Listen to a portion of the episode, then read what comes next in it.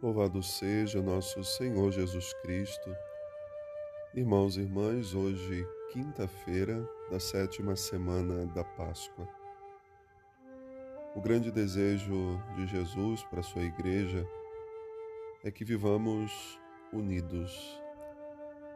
Não uma união que se dá simplesmente por uma vontade nossa, mas pela ação do Espírito em nós que nos leva muitas vezes a superar as indiferenças ou as diferenças e criar essa unidade na diversidade.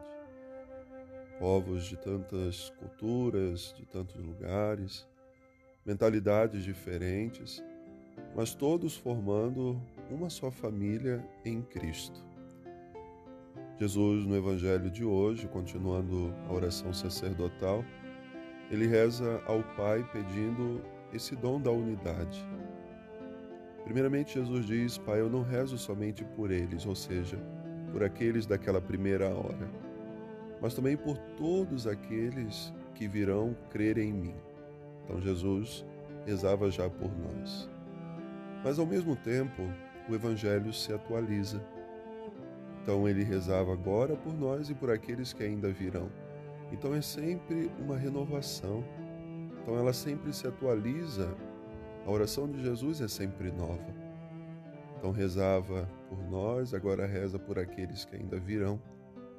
E o sentido da oração de Jesus é fazer com que nós estejamos sempre unidos. Ele e o Pai vivem uma unidade perfeita e é essa unidade que ele pede de nós cristãos a unidade do amor. Então, o amor que tudo supera, tudo perdoa. E nós somos chamados a fazer essa mesma experiência. Não é como um clubinho, mas é de fato uma família, onde nós estamos unidos por um laço. O batismo nos fez participantes dessa comunidade. Então, todos os cristãos são chamados sempre a colaborarem para que a unidade aconteça. Essa unidade ajuda também na vivência concreta da missão, do anúncio do Evangelho.